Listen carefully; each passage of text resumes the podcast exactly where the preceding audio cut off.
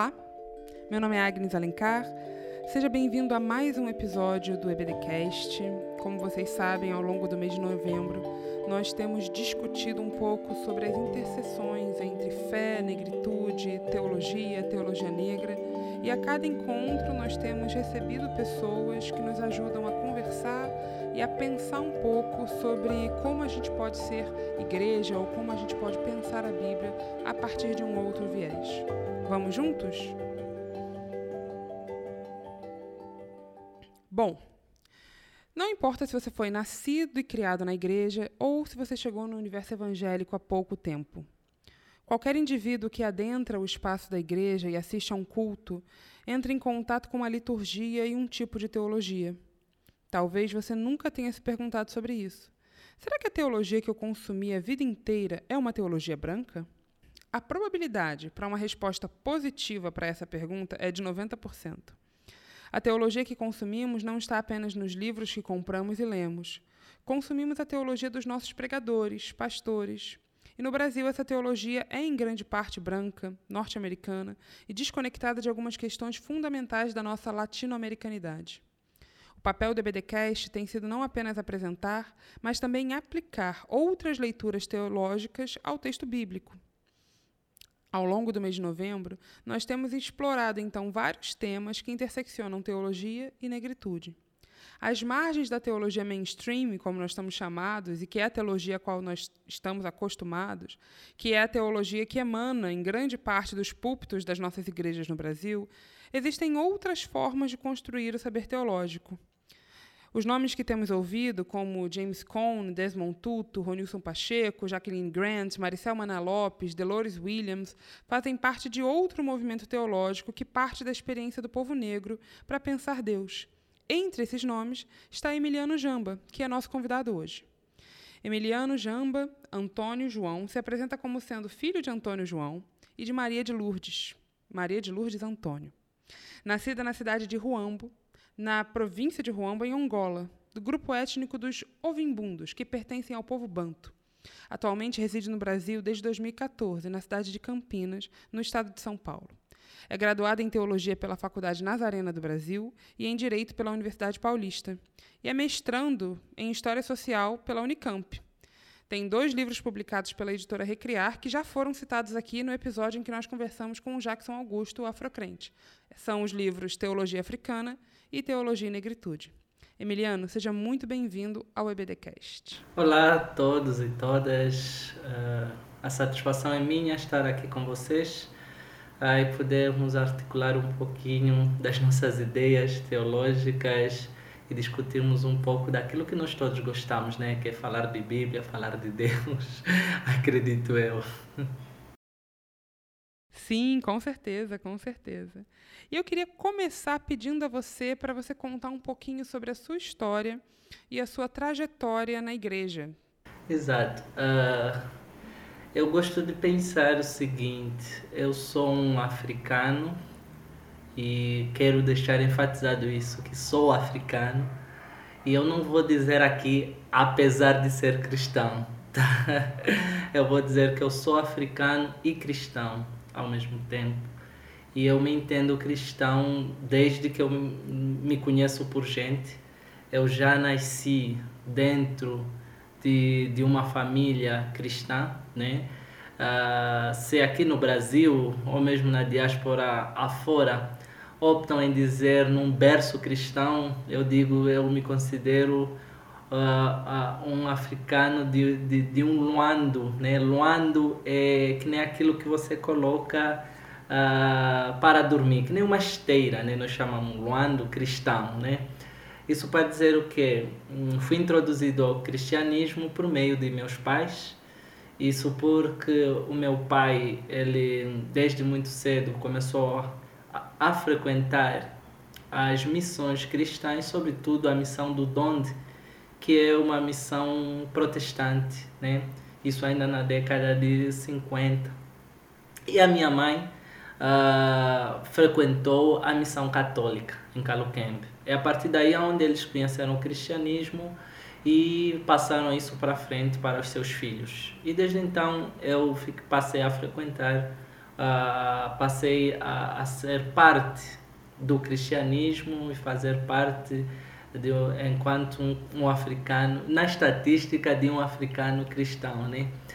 Uh, decisão individual, porque disse que ser cristão por inserção dos pais é diferente do que ter uma decisão individual. Né? A tomada de decisão talvez surgiu nos meus 12, 13 anos, né? Por meio daquilo que nós chamamos no linguajar cristão de batismo. Em Angola, na igreja em que eu sou inserido, eu pertenço à Igreja Evangélica Sinodal de Angola, sinodal porque funciona em forma de sínodo. É uma igreja fundada por um missionário suíço. E é esta igreja que eu pesquiso no meu mestrado. Né? Ah, e para você ser batizado nesta igreja, você precisa de três anos de catequese. Né? Antes, antes de você ser batizado, você precisa de passar por três anos de catequese. Então eu fiz Catequese seria um estudos bíblicos aprofundados. Eu sei que a católica que usa ainda esse termo, não sei se os evangélicos aqui uh, no Brasil também usam. Aí Agni A gente usa mais melhor. discipulado ao invés de catequese. Exato. é, a gente discipulado é uma outra parada, mas uh, sim, passei por esse processo de catequese ou discipulado durante três anos, né? aprendendo a Bíblia, aprendendo a doutrina, aprendendo todo, todo, todos os postulados da própria igreja. Após esse período eu me batizei né, com 13 anos, então comecei a frequentar, uh, comecei a fazer parte do grupo de monitores, né, que dão lições bíblicas, né, EBDs, né, já que estamos num, num EBD podcast, e passando a dar EBD para a crianças e adolescentes, isso com os meus 16 anos. E desde então eu decidi que era isso que eu queria fazer, aprofundar-me nos estudos bíblicos, então eu decidi fazer teologia. E para fazer teologia, minha mãe na altura me disse: Você só vai fazer teologia quando saíres dessa casa. Isso porque tem-se a fama né, de que ninguém vive de teologia e toda mãe quer proteger seus filhos e, e ela sempre me dizia, não é para eu comer do seu dinheiro, porque eu sei que eu não vou, eu sou o último filho, né, e de, de, de dez irmãos, significa que a minha mãe já, já era avançada em idade, e não vou falar era porque ainda está viva, né, a minha mãe é avançada em idade, então ela dizia que talvez ela não, não, não usufruía, não, não usufruiria do, do, do, do meu trabalho e tal, mas que ela queria que mesmo não estando aqui, é, eu pudesse estar bem de vida, eu coloco aqui bem nos termos mesmo neoliberais, se podemos dizer assim. né? Sim, mas, sim. Mas, que é a grande preocupação dos pais. É a grande preocupação dos pais, né? Dinheiro, né? E, mas ao mesmo tempo, hoje por hoje eu fico pensar essa preocupação e, e a ideia em que ela tinha de não estar presente, mas ainda assim fazer-se preocupada comigo dentro daquela ideia africana que nós temos de ancestralidade, de que elas estão sempre presentes, ainda mesmo não estando fisicamente, né, na maioria das vezes. Mas, resumo da ópera, uh, eu cumpri, eu sou daqueles filhos que não vai à revelia, é que acreditamos muito, enquanto africanos, na sabedoria dos mais velhos e respeitamos até o fim.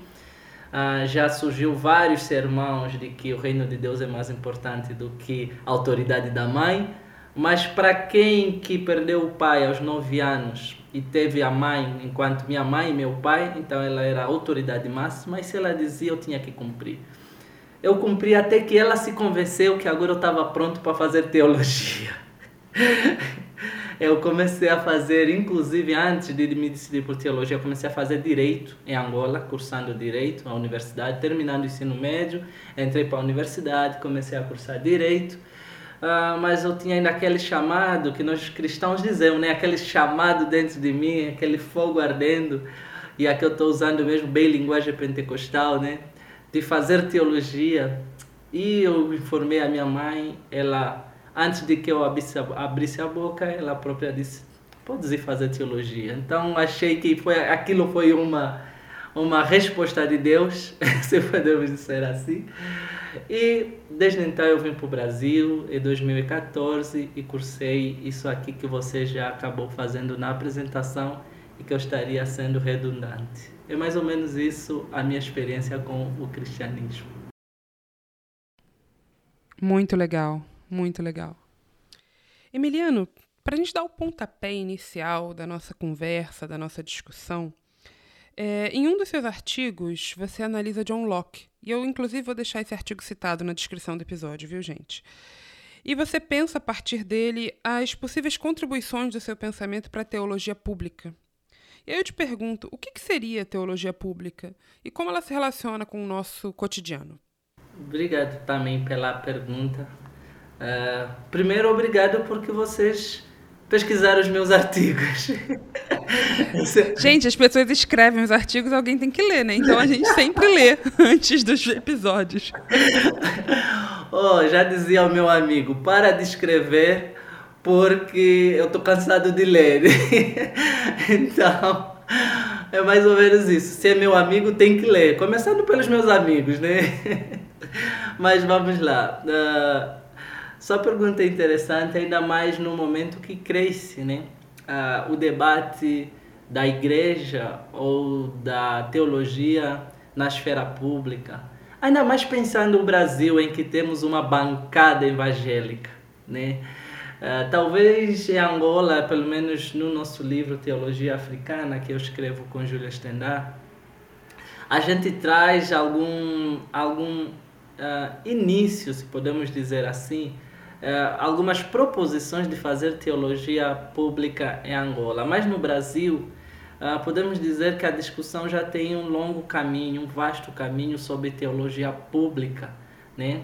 mas tem coisas que, que precisamos trazer aqui, talvez um esclarecimento, e por isso que agradeço a sua pergunta.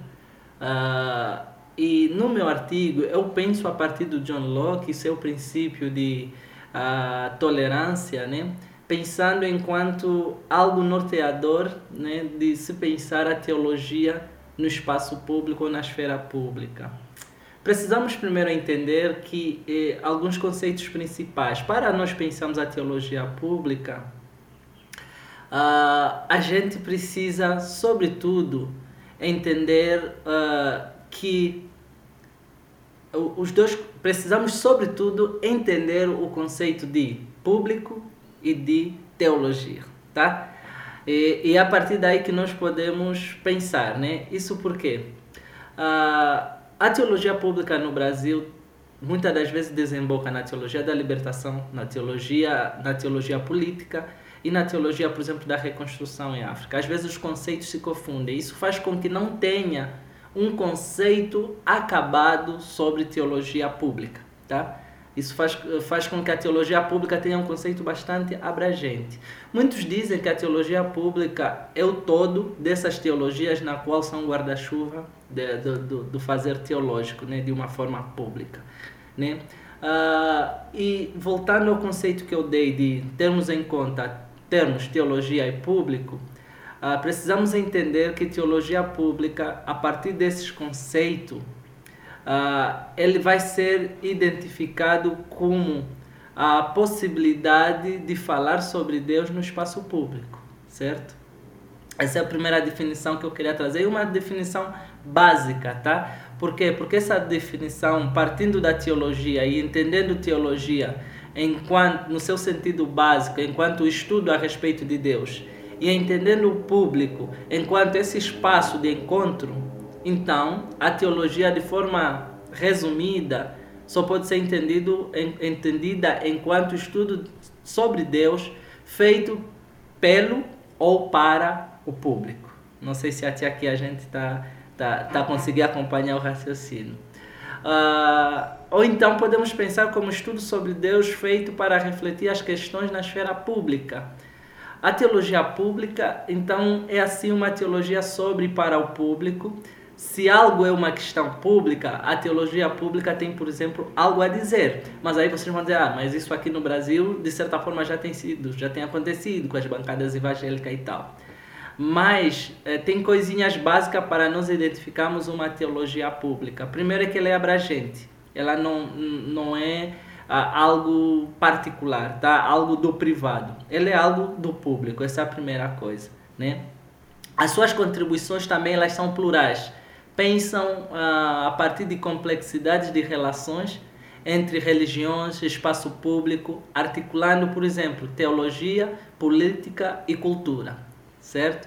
Então, só, só por isso já se diferencia de muitas teologias que nós acreditamos ser uma teologia, por exemplo, pública, né? Na América Latina, por exemplo, e aqui o Brasil é um exemplo, a, a teologia pública tem se caracterizado por esse saber comprometido com o diálogo ecumênico e interdisciplinar, tá? E isso talvez vocês já saibam por quê. É devido às questões das intolerâncias religiosas que nós temos muito aqui no Brasil. Ela denuncia as injustiças e o anúncio, e o anúncio de um espaço de libertação. Isso estamos a falar um anúncio de vida diante de, de, de um espaço que muitas das vezes é utilizado como ferramenta para estipular um governo de morte ou uma política de morte ou a necropolítica que nós conhecemos. Né? É, eu, eu só vou me estender um pouquinho, porque eu sei que é um pouquinho complexo e para não deixar dúvida, né? Eu queria trazer aqui um teólogo sul-africano, porque na África do Sul, por exemplo, a teologia pública é bem mais uh, desenvolvida, se eu vou usar esse termo, tem mais chão do que no Brasil, né? Uh, e um teólogo sul-africano chama-se John de Gruchy, ele, ele, por exemplo, afirma que para nós identificarmos a, mecanismo de nós identificarmos a teologia negra, né? a, perdão, a teologia pública, precisamos procurar, é, precisamos ir para o público, mas sem procurar dar preferência ao cristianismo. O que é que eu estou tentando dizer?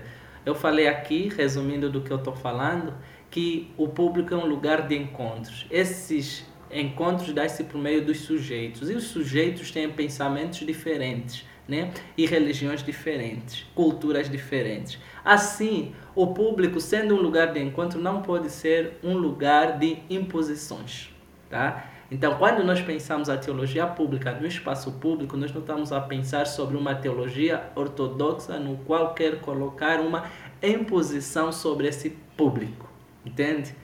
É, por quê? Porque a teologia pública busca, sobretudo, o bem comum, a vivência no bem comum.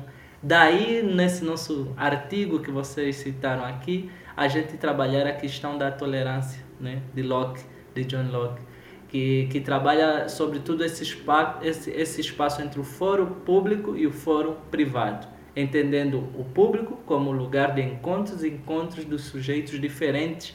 Isso talvez se ajusta muito ao que nós pensamos na teologia é os diferentes vivendo em comum unidade, né? Esse comum unidade talvez nós podemos compreender aqui como esse esse bem comum, né? Desculpe aí o enrolamento. Mas... Não, lindo, lindo. Adorei a sua explicação e, de alguma forma, ressoa muito com tudo que a gente tem pensado e discutindo sobre o papel da teologia também, né? De não ser um espaço de imposição e de opressão, mas de construir possibilidades de existência que sejam respeitosas e reconheçam a possibilidade do outro de ser diferente. Mas tudo bem, o Samir está com uma curiosidade, ele vai puxar essa pergunta agora, depois eu volto com, outra, com a outra pergunta da pauta. Bom, gente, aqui é a Agnes do futuro, dizendo para vocês que nós perdemos uma parte do áudio do Samir nesse episódio. Não todo, graças a Deus, mas perdemos uma parte. E aqui nesse ponto, ele fez uma pergunta em que ele entrelaçou algumas questões, como, por exemplo, o avanço da Universal em Angola, o processo de rompimento das igrejas de lá e as reações dos governos, o fazer política e teologia e como essas duas coisas acabam entrelaçadas e sobre como a teologia pública pode nos ajudar a pensar sobre isso. E para a gente não perder a resposta do Emiliano, que é uma resposta incrível e que entrelaça justamente essas nossas noções de teologia, teologia pública, protestantismo de missão, eu estou refazendo esse caminho no futuro para que a gente possa ouvir a resposta do Emiliano. E em seguida a gente segue o episódio como se nada tivesse acontecido, porque, graças a Deus, o resto do áudio do Samir se salvou. Isso vai vai ao encontro uh, do que eu estava aqui falando sobre, sobretudo, sobre essa necessidade da, da teologia se fazer pública, né? Primeiro que eu coloquei aqui.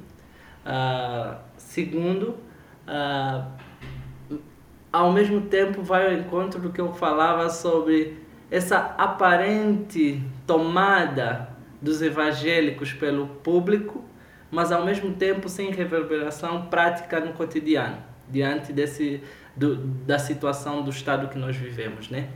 Uh, primeiro, para nós contextualizarmos isso, e como tudo tem uma contextualização, precisamos entender a teologia que chegou ao Brasil e que você colocou muito bem, né? protestantismo de missão e por aí vai. Ela chega com, com, com, com um caráter meio que de neutralidade. Esse é o primeiro aspecto. Mas ela não foi neutra. Ela seguiu uma agenda. E uma agenda que muitas das vezes não foi agenda religiosa, mas sobretudo agenda política. Aí vamos encontrar, sobretudo no século XIX, a, a, a doutrina do, do, a, do destino manifesto, né? que, que muitos nós conhecemos com as teologias norte-americanas e por aí vai, que buscavam, sobretudo, a subalternização do outro né? e, às vezes, a, a, a, implementação de uma política bem et, é, etnocêntrica, se é isso que nós podemos dizer, mas passando como um viés de pureza, como algo sagrado. E com isso as pessoas não podiam questionar. E lembrem-se da questão da neutralidade desse tipo de fazer teológico. O que é isso? Ah, por exemplo, todos nós já ouvimos que cristão não pode se envolver com a política. Todos nós. Os mesmos que dizem que cristão não pode se envolver com política são os mesmos que estão na bancada, são os mesmos que ocupam o, o, o, o cargo né, na bancada evangélica. Então, até que ponto um cristão não pode se envolver em política? Essa é a primeira pergunta. Né? A segunda pergunta é: a, qual que tipo de política eles não podem se envolver? Porque eles afirmam que não podem se envolver com política, mas não dizem que não podem se envolver com certas políticas. E o outro é sempre o demônio. É socialista, é comunista, é marxista, é o demônio. O restante não é política. o restante é evangelho, é palavra de Deus. Entende? Então aí nós poderíamos perguntar como é que podemos falar de teologia pública diante de um contexto que, né, argumenta-se que não se deve fazer política, mas estão fazendo política. A primeira coisa que nós devemos fazer é, é denunciar a falácia da neutralidade política. Porque a falácia da neutralidade política só está na comunidade, na, na comunidade, eu não quero usar de base, mas no, no, no, nos fiéis. Só, só está entre os fiéis. Por quê? Porque aquilo que o pastor está a fazer não é política. Aquilo que o pastor está a falar não é ideologia. Aquilo que o pastor está a anunciar é evangelho. Ainda que o pastor diga claramente, vote no 17. Isso não é política. Entendem mais ou menos o que eu estou tentando falar com vocês? Então nós temos que ter honestidade. Honestidade pastoral, honestidade intelectual, honestidade para com os nossos fiéis, né? no sentido de que uh, deixemos claro que é impossível você ser neutro. Deixemos claro que uh, ao vivermos, você assume uma posição independentemente de você aceitar, quer queiramos ou não, a gente faz política. Né? E aqui talvez vão dizer, ah, vamos recorrer àquilo que se diz, já diria o antigo velho né, Aristóteles, né, que todos serão ser político, né? Mas eu gosto de pensar o, o sul-africano Desmond Tutu. Desmond Tutu dizia, não há nada de mais político do que dizer que cristão não faz política. Entende? Ou cristão não se envolve em política, porque isto já é político. Isto beneficia um determinado grupo. Isto beneficia uma determinada agenda política. Isto beneficia uma determinada agenda de governo. Então, o que é que nós devemos fazer?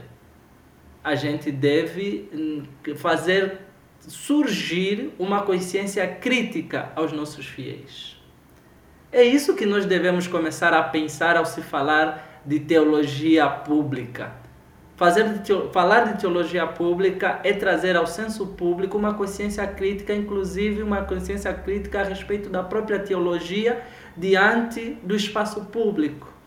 Entende? Mas o fazer teologia pública não é só voltada para os cristãos, é voltada também para os não cristãos. Porque se por um lado cria-se esse fenômeno de invadir, de certa forma, o, o, a Assembleia e ser o maior sonho ter um, um presidente uh, evangélico de qualquer segmento que seja. Por outro lado, tem aqueles que, por causa da laicidade do Estado, não permitem que, por exemplo, alguém que tenha uma fé ou professa uma fé uh, tenha lugar diante desse espaço. Então, o que é que nós devemos fazer? A teologia precisa ser entendida também como qualquer outro saber nesse espaço público, como a filosofia, ah, como eu vou colocar matemática, como qualquer outra, outro saber. Entende? Que fundamenta os sujeitos a irem neste lugar, porque este lugar, o espaço público, é um espaço de disputa. Então, nesse sentido, quer aquele que professa uma determinada fé ou não, ele também tem lugar nesse espaço. Então podemos dizer que o teólogo de uma teologia pública ele se coloca no não lugar, né? Porque ele é, é, é denunciante de uma ação na qual é exercida por aqueles que professam como ele, né? Ao mesmo tempo ele denuncia aquela ação daqueles que o rejeitam. Mas por que, que ele faz isso? Porque ele procura algo, algo maior, exercer de ponte de diálogo, exercer de denunciante de um Estado que, que desumaniza o sujeito, exercer de, de, de, de, profeta, se é isso que nós podemos chamar. Talvez alguém vai dizer, não, temos uma profecia, de certa forma já está vinculada ao cristianismo, mas ele exerce de profeta nesse espaço porque ele não se apropria desse espaço. Ele entende esse espaço enquanto um espaço de, de vivência e vivência comunitária de vivência, de, de troca de pensamentos, de ideias, a fim de, de, de, de, de estarmos numa, numa unidade perfeita, se é isso que nós podemos chamar, e essa unidade perfeita reverbera na, na vivência plena, apesar das nossas diferenças. Né? O saber conviver e o buscar ou projetar um mundo saudável, um mundo pleno em que esteja, saibamos o bem viver. Né? Então a teologia, a teologia pública é mais ou menos isso, e ao fazer isso ela vai articular todo esse arcabouço aqui, que é a política, que é a cultura, que é a religiosidade uh, e todos os outros mecanismos que possam auxiliar na vivência desses sujeitos que perfazem a, a cidade, né? Se, podemos chamar isso cidade como esse espaço da urbe ou esse espaço onde os sujeitos se encontram e trocam ideias e trocam pensamentos e trocam vida trocam experiências né é, é, não sei se acabei te respondendo não e, e toda essa maneira de pensar a teologia como como uma ciência também, né? como uma forma de se fazer ciência, como uma forma de se construir conhecimento. E a gente pode até ignorar, né? Pode até querer ignorar uma pessoa que, que imagina que a teologia tem a ver só com fé e que queira ignorar esse aspecto da, da vida pública. A gente pode até querer ignorar, mas no final das contas, isso está regendo tanta coisa para além da bancada evangélica, a ponto de eleger um presidente também em nome disso, também em nome de leituras teológicas, né? E pensando um pouco sobre leituras teológicas e já emendando na nossa próxima próximo tópico aqui da nossa pauta, tem um outro texto seu que fala sobre os caminhos para uma teologia negra diaspórica e encarnacional em que você comenta que o Desmond Tutu, que você citou há pouco, entende a teologia negra não como uma teologia proveniente do ódio, mas sim da esperança. Uma esperança que surge a partir da diáspora e por meio de um processo de encarnação, conferindo dessa forma à teologia negra um caráter não só diaspórico, como também encarnacional como a gente pode pensar esses dois, ou na verdade esses três aspectos da teologia negra na forma como nós lemos a Bíblia e pregamos sobre Deus, né? Primeira coisa de que não está pautada no ódio, mas sim na esperança, o que é, é algo importante da gente mencionar, porque uma das coisas que por vezes a gente ouve as pessoas dizendo é que ah, é, a teologia negra está pautada num ódio ao Deus dos brancos, e, e, e, não, é, não é isso, não é essa questão, ao contrário, né? É, não só a esperança, mas também esse elemento diaspórico e encarnacional dessa teologia negra. Como isso, na sua visão, de alguma forma altera ou nos inspira a ler a Bíblia e ao pregar de outra forma sobre esse Deus? Outra excelente pergunta.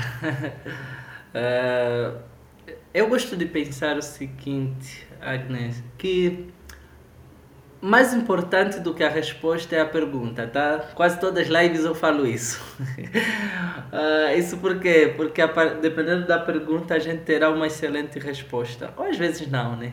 Mas na maioria das vezes a pergunta irá condicionar a resposta. E também a, a pergunta nos faz pensar, ir além às vezes do que nós estamos produzindo. E uh, esse texto aí foi um desafio para mim ao produzi-lo, tá? Uh, e para produzi-lo eu tive que pensar, uh, eu gosto sempre meio, às vezes, bastante dogmático, né? Tudo bem que, com, com todo respeito que essa palavra, entendo todo o sentido dessa palavra, do dogmatismo, mas eu gosto de pensar por três viés. Primeiro, encarnação, deixar as coisas assim bem no seu devido lugar para podermos articular bem as ideias e ser bem pedagógico, né? Primeiro a encarnação, primeiro a ideia de, de diáspora, segundo a ideia, a, o, próprio, o próprio imaginário que nós temos da Bíblia e tem ainda a questão da teologia. Então são quatro universos, quatro mundos que nós temos que trabalhar para podermos pensar sobre uma teologia, uma teologia diaspórica encarnacional, tá?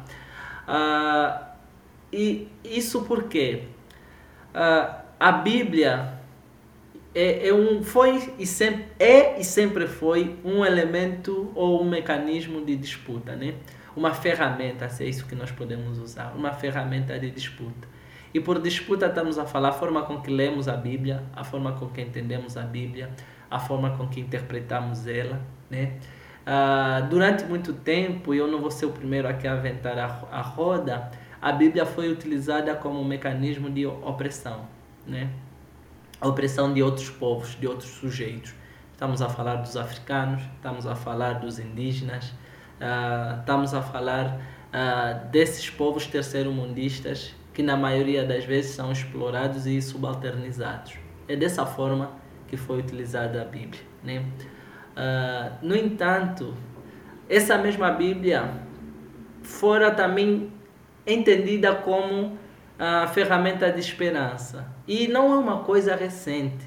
No mesmo período em que a Bíblia fora ressignificada como forma de opressão, ela, no mesmo período, vários sujeitos utilizaram-se dela para exercerem uh, para exercer, exercer de resistência, né? E com isso se afirmar enquanto ser, né? Estamos a falar das teologias, por exemplo, negras norte-americanas, estamos a falar, por exemplo, das teologias sul-africanas, que combateram o racismo com a mesma ferramenta que, de certa forma, os oprimiu, que é a Bíblia.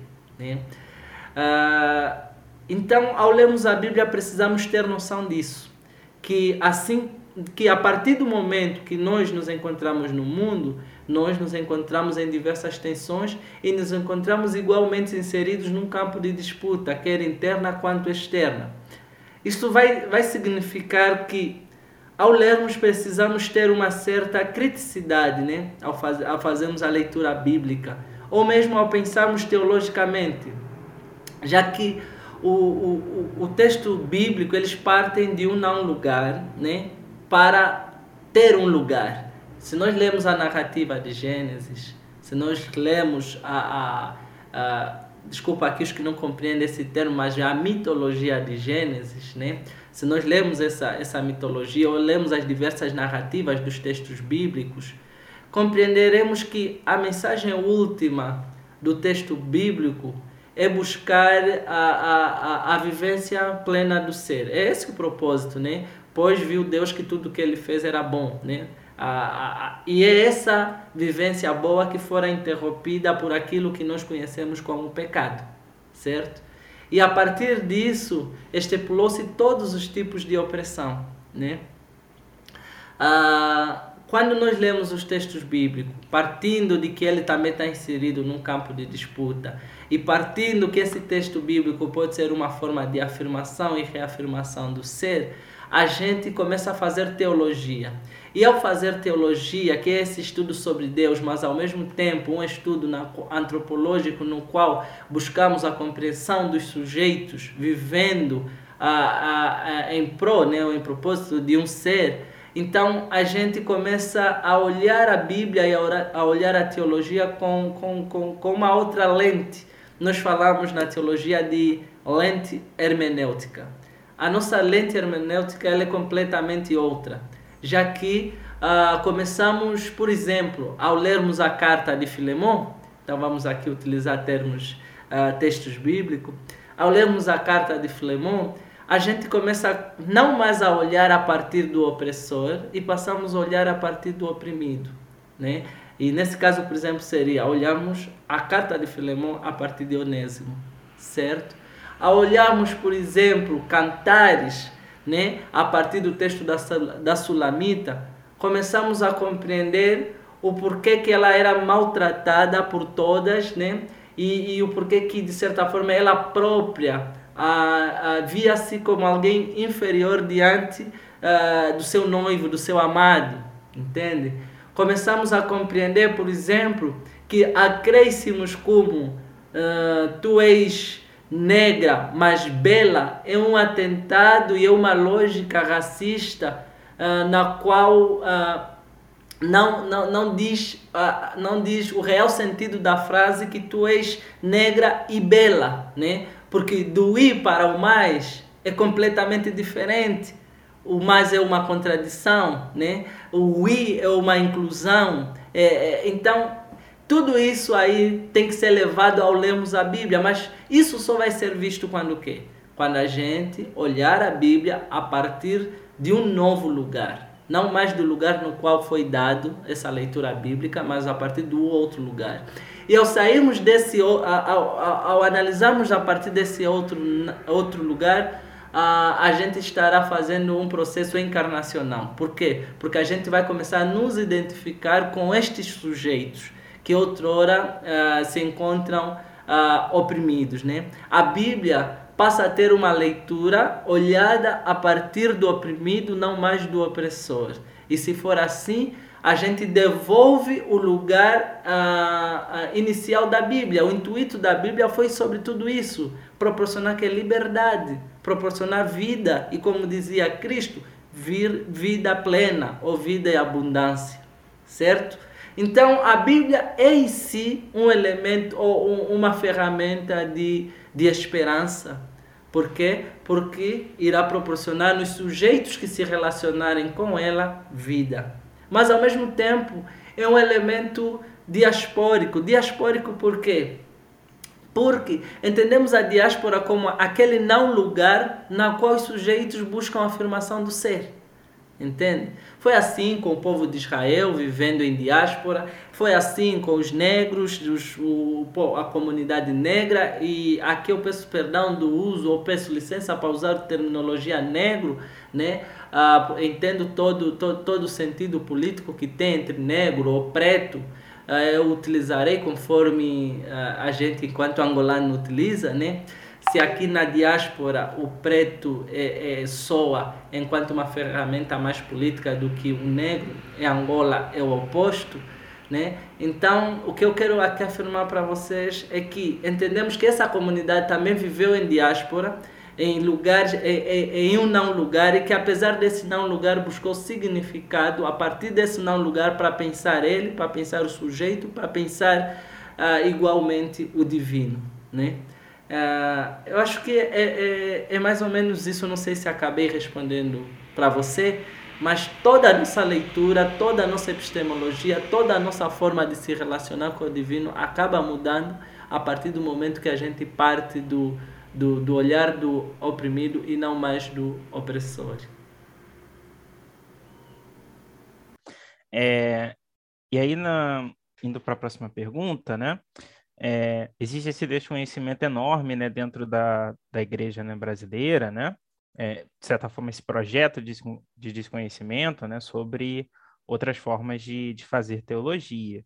É, eu cresci numa, numa família cristã, né, então a, a, até, sei lá, os meus 18, 19 anos, eu entendi que teologia era é, o credo que os batistas aceitavam, e só existe uma, assim, a gente chegou num, quase que num, num hard science de que, tipo, não, a gente está no melhor momento para interpretar a Bíblia, segundo a minha denominação, e nós batistas entendemos um pouco melhor do que os outros. É, só depois que é, que eu fui entendendo que não, existem mais de um pensamento teológico, né, de que teologia não é, é esse, esse pensamento fechado totalmente restrito à minha denominação. É, mas ainda assim, né, é, de uma forma geral, né, na, é, na igreja brasileira, né, a maioria pessoas, do, dos fiéis, né, é, permanece essa ignorância, né, de que é, existe um pensamento teológico negro, mulherista, né, e africano. E dentro desses dois, né, pelo que é, você também falou, né, tanto a teologia negra, né, quanto a teologia africana, ela partem, né, da, da experiência do povo negro, né? Mas dá para dizer que é, cada uma delas elas tem é, um, um viés distinto, um ponto de partida é, diferente, né? Onde que, que, a teologia negra se aproxima da teologia africana, onde que, que elas se afastam, como que você é, percebe essa diferença? A sua pergunta é interessante a partir do momento que, durante a minha fala, se vocês ficaram atentos, várias vezes eu falava teologia negra, teologia africana, teologia negra, teologia africana. Às vezes até misturava teologia pública negra aplicada, né? Normal a sua pergunta existir e isso cria uma certa confusão, tá? Se, até para nós mesmos, às vezes, nos confundimos, quanto mais a pessoa que nos ouve, né? Primeiro, eu, eu, é, eu responderia os aspectos que os assemelha, tá? Porque não são muitos, na verdade. Os aspectos que os assemelha é que todas elas partem do contexto, tá? Foi interessante a introdução que você fez, né? Essa, é, na verdade, a introdução que você fez abarca aquilo que nós estamos vindo articular aqui, que é a suposta neutralidade política, né? A, a, a, não neutralidade política, mas a suposta neutralidade da teologia, né? A teologia é uma coisa dada, uma coisa acabada. É assim que nos ensinaram, né? Ah, é que para uma boa parte do, do, da comunidade evangélica ou comunidade cristã, como queiramos chamar, o veredito do saber teológico já foi dado há muito tempo e não deve ser mais mudado, entende? Ele tem, ele tem que se manter intocável, inalterável. E, e, e muitas das vezes a gente esquece que esse veredito oh, também foi fruto de um pensar em um determinado momento, que também ampliou um pensar de um outro determinado momento, entende? E, e aqui, às vezes, a gente faz um processo engraçado, uh, na qual a gente aceita como dado as postulações, por exemplo, feitas no século, aceita como dado o pensamento que surgiu, por exemplo, no século III, com os pais né, da igreja, uh, eu vou colocar pais e mães da igreja, né, uh, pessoas que pensaram sobre o Deus, sobre o divino, colocaram os credos, estipularam, de certa forma, a, a, nossa fé, as doutrinas básicas da nossa fé cristã. A gente aceita esses. A gente aceita antes dele os pensamentos paulinos, dos discípulos que estavam pensando sobre o Messias. A gente aceita o pensamento de, desse universo do século I que estavam ressignificando o próprio Antigo Testamento. E fazendo um pulo para mais, mais para frente, a gente aceita os pensamentos estipulados no, na reforma protestante, que tem um lugar, partem de um lugar, né? a gente aceita tudo isso. A gente aceita os pensamentos, as discussões teológicas, fundamentalistas, liberais e por aí vai, mas a gente não quer aceitar que nós também somos capazes de, de, de reformular a teologia, porque todos esses caras estavam a pensar a teologia dentro do seu tempo, deixando para trás as coisas que já estavam sendo uh, sido ultrapassadas e, e propondo né, outras possibilidades de vida naquela época. A gente não quer aceitar que nós somos capazes. E com isso, todos esses pensamentos, seja dos reformadores, seja dos pais da igreja e por aí, e por aí vai, foram vistos como sagrados, intocáveis, inalteráveis. Né? É, esses pensamentos confundem-se, e, e, inclusive, com a própria Bíblia, entende? Eles esquecem, por exemplo, muitas das vezes, que as teologias negras, teologias africanas e por aí vai, ou as teologias contextuais, elas não estão, de certa forma, tirando ou desacralizando a Bíblia. Né? Elas estão discutindo com esses caras que interpretaram a Bíblia, e esses caras podem e devem ser questionados. Né? Por quê? Porque a sacralidade não está no, não tá no pensamento, por exemplo, do, do, do, do de, desses, desses reformadores, não está aí a sacralidade. Esses, esses reformadores estavam pensando também a Bíblia no seu tempo. Então, por que, que nós não podemos pensar a Bíblia no, seu, no nosso tempo? É pensando isso que no século XX vai surgir as teologias contextuais, tá? Aí alguém vai dizer, pô, mas até antes disso, então não havia teologias contextuais? Hoje entende-se que toda teologia é uma teologia contextual, porque toda teologia parte de um lugar, e eu repito, parte de um lugar e não de lugar algum. São questões diferentes. Né? As teologias partem de algum lugar e não de lugar algum. Significa dizer o quê? Que essa história de teologia fora de lugar não existe. Essa história de teologia neutra não existe.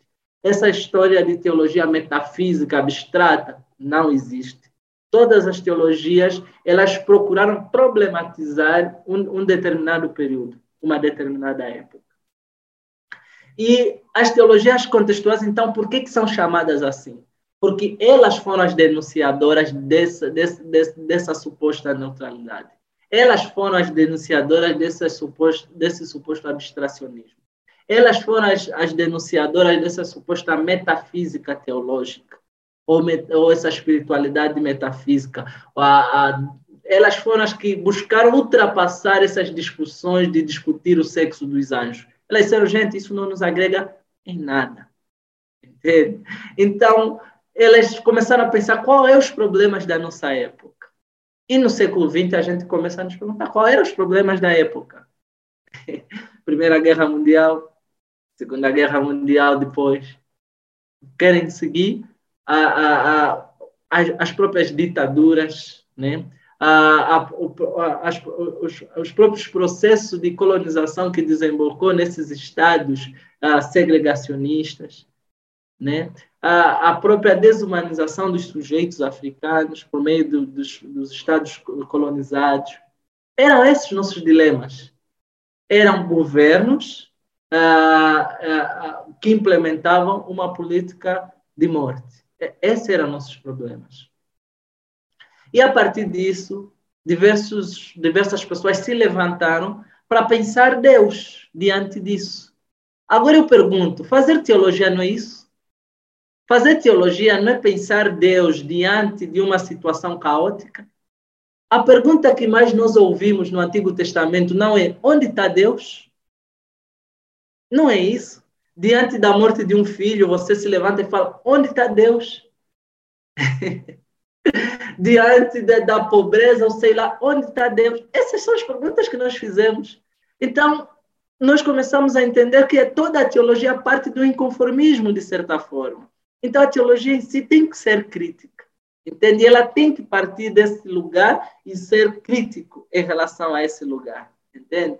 Ah, num contexto norte-americano de segregação racial, conforme eu disse, vai surgir James Cone e vai escrever um livro, né? Black Power and Black Theology, né? Ah, poder negro, né? E, teologia negra. É isso que, que, que ele vai pensar. Por quê? Porque ele queria entrar na moda dos direitos civis norte-americanos? Não. Porque ele disse: a gente precisa, enquanto cristão, ter uma resposta de, dessa morte diária, cotidiana do povo negro. A gente, enquanto cristão, precisa ter uma resposta do porquê a igreja branca nada fala diante de, de, desse terrorismo ao povo negro. A gente precisa ter uma resposta. Então, ele vai trazer essa teologia e mais tarde vai escrever Teologia Negra da Libertação, Deus do oprimido e por aí vai. Tem tradução né, já desse livro em português aqui no Brasil. Quem quiser pode encontrar, tá? Teologia Negra da Libertação e, e, e, e Deus dos Oprimidos, tá? Ah, na África do Sul, concomitantemente, vai, na África do Sul, vai surgir também uma teologia negra sul-africana, porque vão entender que o contexto sul-africano é diferente do contexto norte-americano. Mas o Desmond Tutu vai dizer, apesar de serem diferentes, uma coisa nos une. Você negro, seja aqui na África quanto na Europa, você se te pegarem nesses governos necropolíticos, você é morto. É um corpo a ser matado. Entende? Então ele disse: isso, esse elemento nos identifica, nos une. Então está aí a semelhança, por exemplo, da questão da teologia negra. Mas por que, que a teologia negra norte-americana não é semelhante? O que, que se diferencia, por exemplo, da teologia africana? Existem teologias africanas no plural. Se a teologia negra norte-americana vai se assemelhar, sobretudo, à, à teologia negra sul-africana, ela vai se diferenciar por causa do contexto que o apartheid sul-africano é diferente do apartheid do, da segregação, tanto é que a segregação norte-americana nem deu seu nome de apartheid, né? Só na África do Sul é que se deu esse nome, né? Ah, então, essa já é uma das diferenças. A outra diferença, a, a, a, eu vou resumir aqui para não me alongar, né? Eu disse, são várias teologias contextuais, então elas se assemelham porque todas partem do contexto. Pronto. Apenas isso. Assemelham-se porque partem do contexto. Ou seja, utilizam as experiências do contexto e leem a Bíblia com base no contexto para poder eh, compreender a revelação bíblica, certo? Qual é a diferença? Diferenciam-se porque os contextos são diferentes. Em outras palavras, é isso, para ser bem curto e objetivo. É diferente porque os contextos são diferentes. As demandas sul-africanas, as demandas africanas dos 54 estados africanos é diferente em relação às demandas no Brasil. Se as demandas do Brasil São Paulo já é diferente das demandas do Brasil Nordeste, quanto mais as demandas de, de, de, um continente como um todo, né? Então elas vão se diferenciar por isso. Elas vão se diferenciar, inclusive no seu fazer teológico, no seu método vão se diferenciar, né? A, a, teologia da libertação, que utiliza o ver, o, o, julgar, o ver agir, né? julgar, ver e agir, né? ver, julgar e agir, essa, essa tríade, uh, ela vai se diferenciar, por exemplo, da TEMI, que é também daqui da América Latina, né? a partir do seu círculo e às vezes vai para o seu a sua espiral hermenêutica, entende? Então, o método vai ser outro, uh, o fazer, uh, por que, que o método vai ser outro? Por causa da experiência, então, a sua análise vai ser outra. A ferramenta de análise também vai ser outra. Se, por exemplo, a teologia da libertação utiliza a, a vertente, a, eles, eles dizem isso abertamente, né? a vertente analítica marxista, né? como forma de análise, eles usam isso. A teologia africana procura não utilizar isso, porque entende também o marxismo como uma vertente ocidental. Então, ela procura, sobretudo na antropologia e na religiosidade africana, incorporar no seu método, certo? Então, isso tudo vai acabar fazendo com que elas se diferenciem e, e, e desemboquem noutras, noutras demandas, noutras, noutros questionamentos, noutras respostas, e, e, concomitantemente encontrem outras respostas que, que não estão não estão sendo dadas por todas de igual modo, né? Ah, então, é mais ou menos essa a diferença. Espero que tenha ficado claro. É bem complicado assim resumir uma coisa, várias teologias em tão pouco tempo. Não, não. não. Quero... Eu, eu acho que fica muito claro para a gente o quanto o contexto tem uma parte importante. Né? E deter, é, a palavra é essa, a palavra é que você usou. É, um, uma, é determinante o contexto na o maneira contexto como a gente vai ler. Isso. É, é, é, resumo, é isso, tá? Resumindo, que, que se ficar claro isso, para mim está ótimo. É que elas se assemelham pelo contexto e se diferenciam também pelo contexto. Maravilhoso, maravilhoso. Bom, no seu artigo, porque né, você percebeu que sou a rata dos seus artigos, né? Li todos.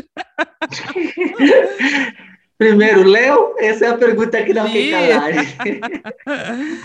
No seu artigo Opressão para a Libertação, publicado em 2019, você investiga um pouco sobre a reforma protestante e sobre como ela não representou uma libertação indiscriminada para todos.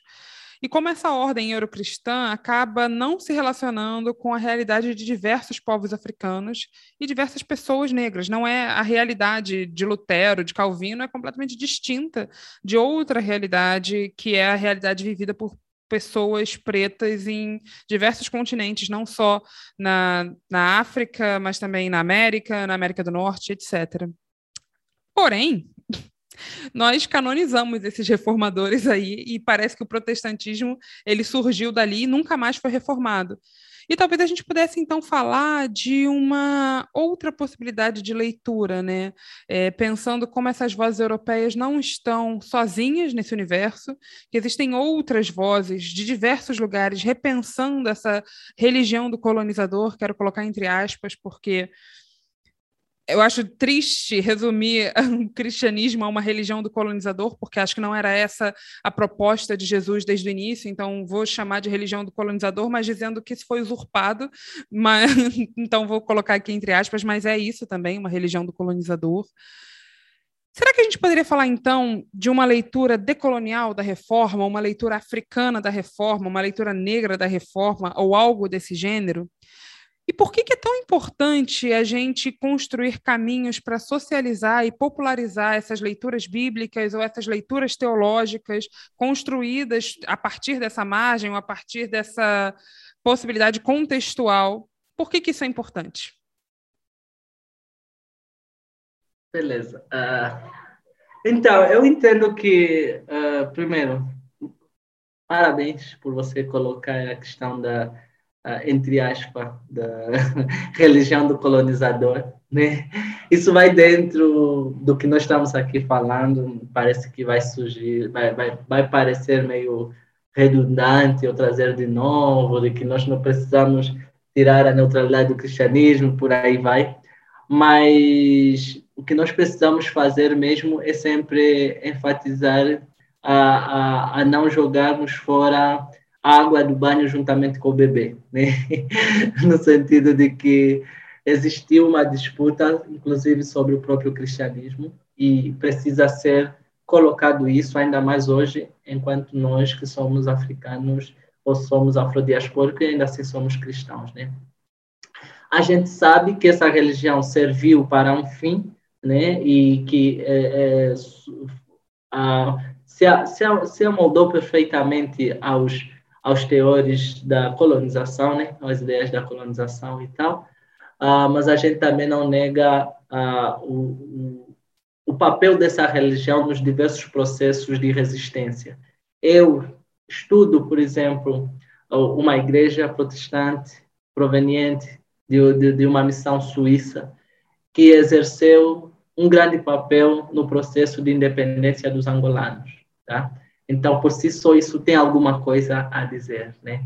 Uh, daí que, uh, uh, resumi-la a como o cristianismo como religião do colonizador deixa um pouquinho a desejar nesse sentido, porque houve o próprio cristianismo, da mesma maneira que foi um processo de opressão, também foi um processo de resistência e de libertação. Né? Então, é esses pontos que eu queria trazer. Outro ponto que eu queria trazer é que o cristianismo ele é, é, ele, ele é cunhado como religião do colonizador por quando é visto apenas a partir de 1500, né? que é o momento que se dá a expansão europeia. Então, nós poderíamos perguntar, ah, como é que vamos deixar 1500 anos de história para lá e resumindo todo isso apenas em, nos outros nos outros de 1500 daqui, 500 anos, 500 anos e poucos de história. Né? A, a margem não bate, a conta não bate, certo? Então, por que, que eu estou trazendo isso? Porque precisamos olhar o cristianismo para além da, do processo de colonização. E olhando o cristianismo para além do processo de colonização, é ver que o cristianismo é presente na África muito antes da colonização europeia. Né? Isso tem um livro que eu gostaria de indicar, que é do John Ball, Mil Anos de Cristianismo em, em África, certo?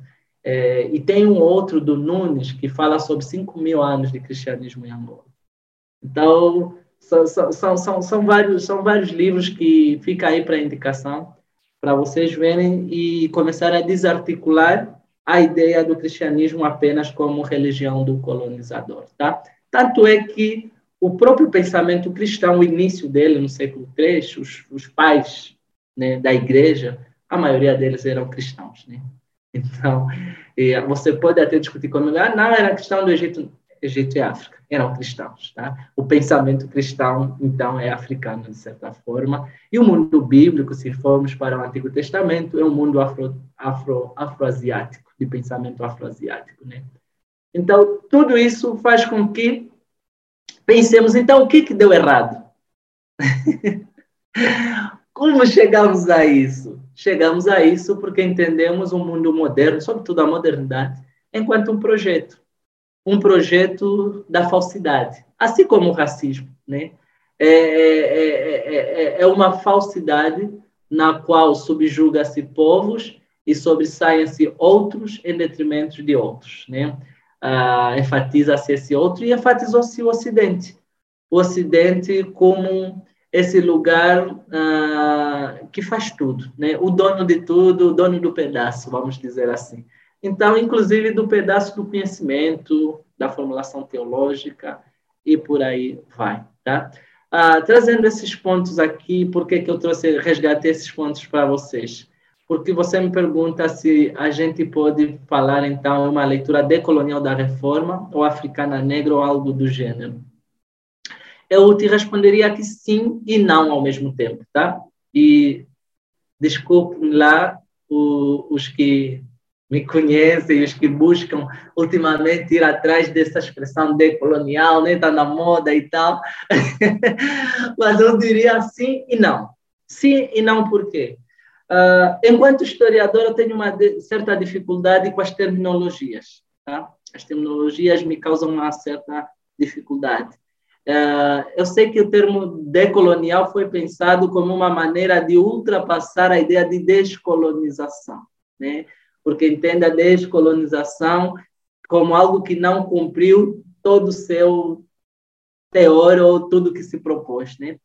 Mas, enquanto historiador, eu tenho pensado mesmo em esse processo de leitura que nós estamos apresentando aqui para vocês, que é a teologia africana, o processo de reforma e tal, ou a nova leitura que se faz sobre a reforma ou o próprio cristianismo, como também um processo de descolonização, entende? Eu sei que a decolonização, enquanto categoria conceitual, ela é utilizada no sentido de ultrapassar a colonização e ultrapassar o processo simplesmente de, de denúncia e contradição é vista como isso, é vista como uma proposição. Mas, uh, por descolonização, eu quero entender algo também como, como, como, uma, como, como um ultrapassar nessa forma de opressão existente. Tá? Então, quando eu utilizo o não, é nesse sentido, enquanto historiador. É um processo de descolonização mesmo, e esse processo de descolonização compreendeu a ressignificação do cristianismo e o entendimento do cristianismo enquanto um, uma religião também em constante disputa.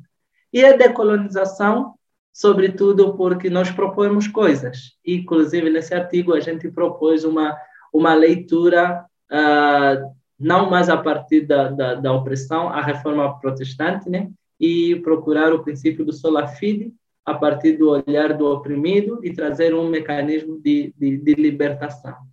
E o último que você me diz sobre como propor isso na sociedade brasileira, né? Uma teologia marginal, se é importante, eu considero sim, é importante. É importante porque nós vamos ter a consciência de um projeto uh, teológico quando a gente fazer uma teologia marginal.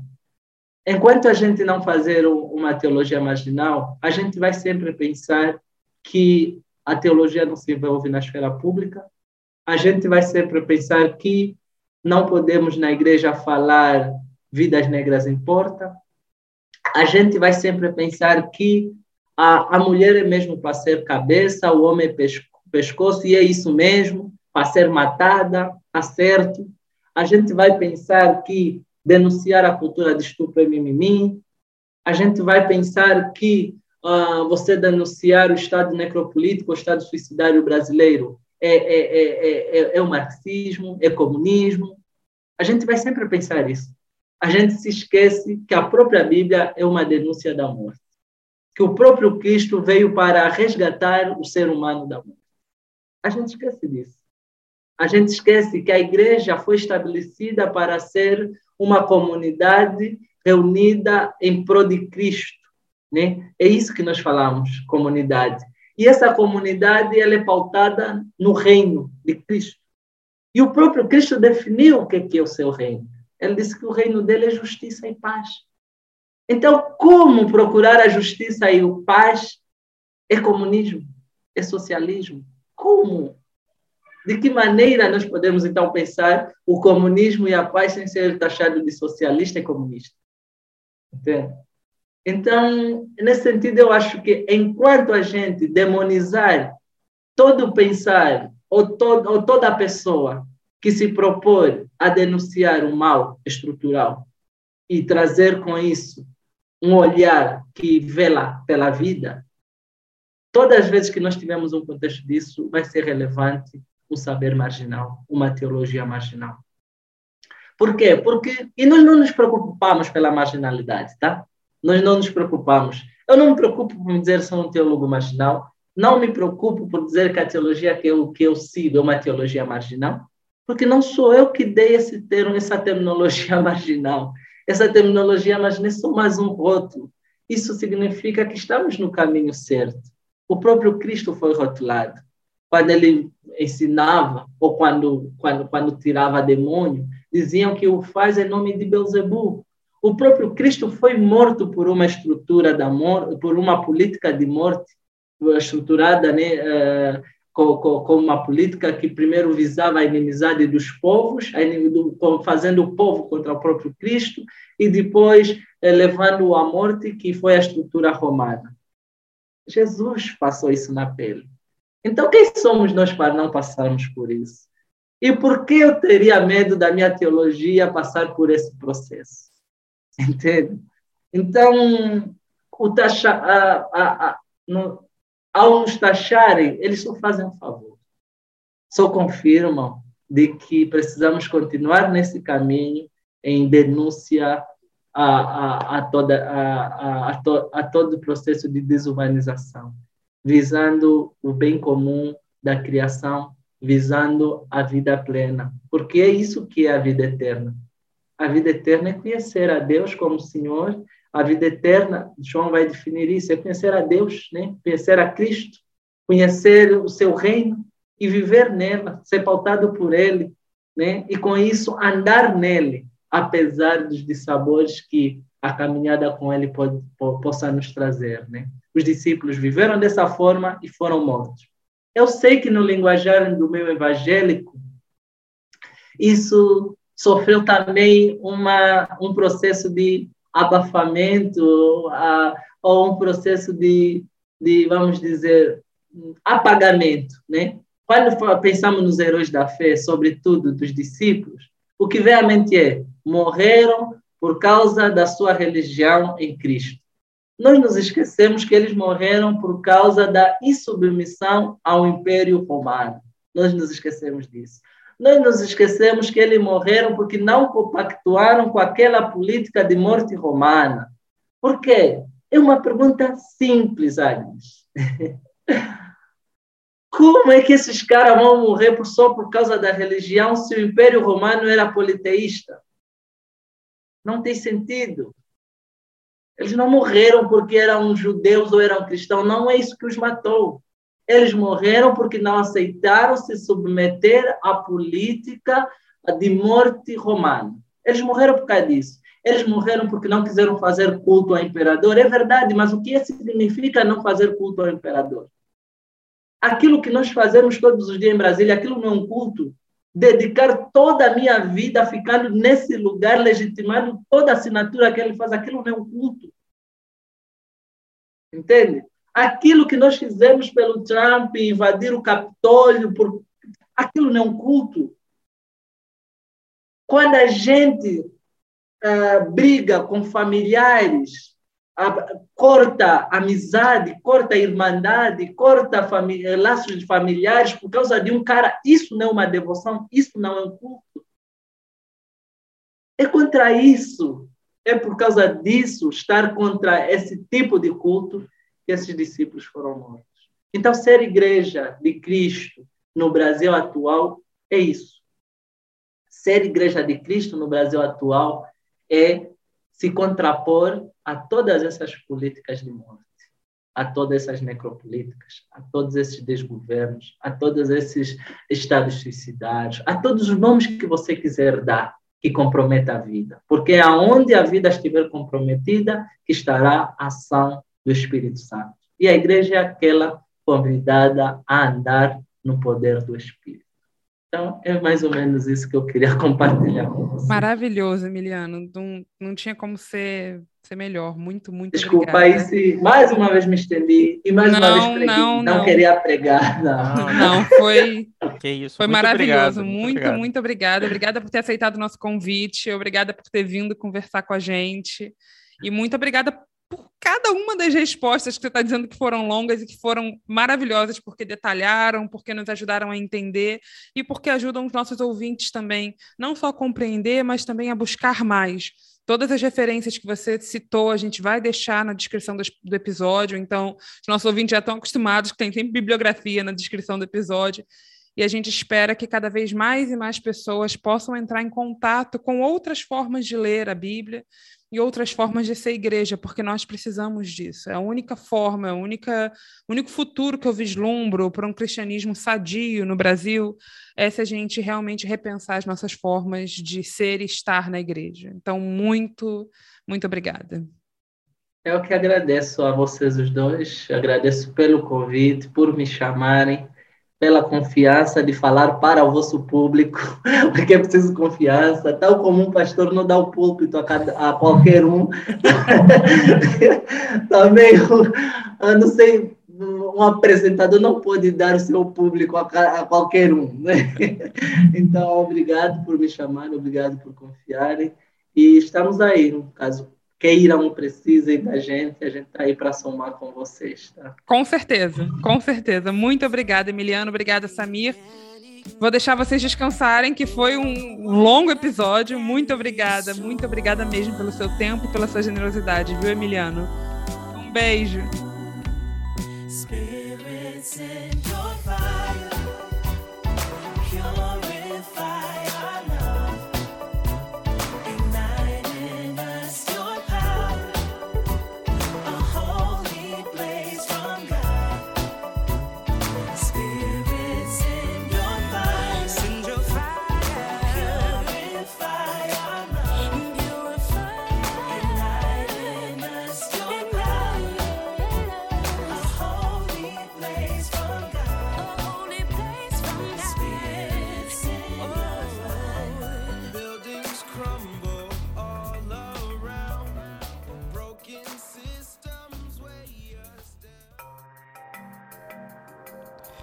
Bom, meu nome é Agnes Alencar e nós chegamos ao final de mais um episódio do nosso EBDcast.